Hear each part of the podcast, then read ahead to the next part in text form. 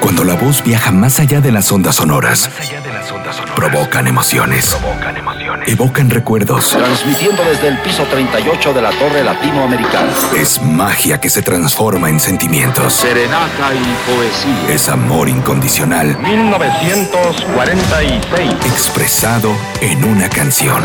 La música que llegó para quedarse. Cuando la voz viaja más allá del tiempo, tardes presentamos la segunda superedición de Biclemanía. es la verdadera trascendencia del ser humano.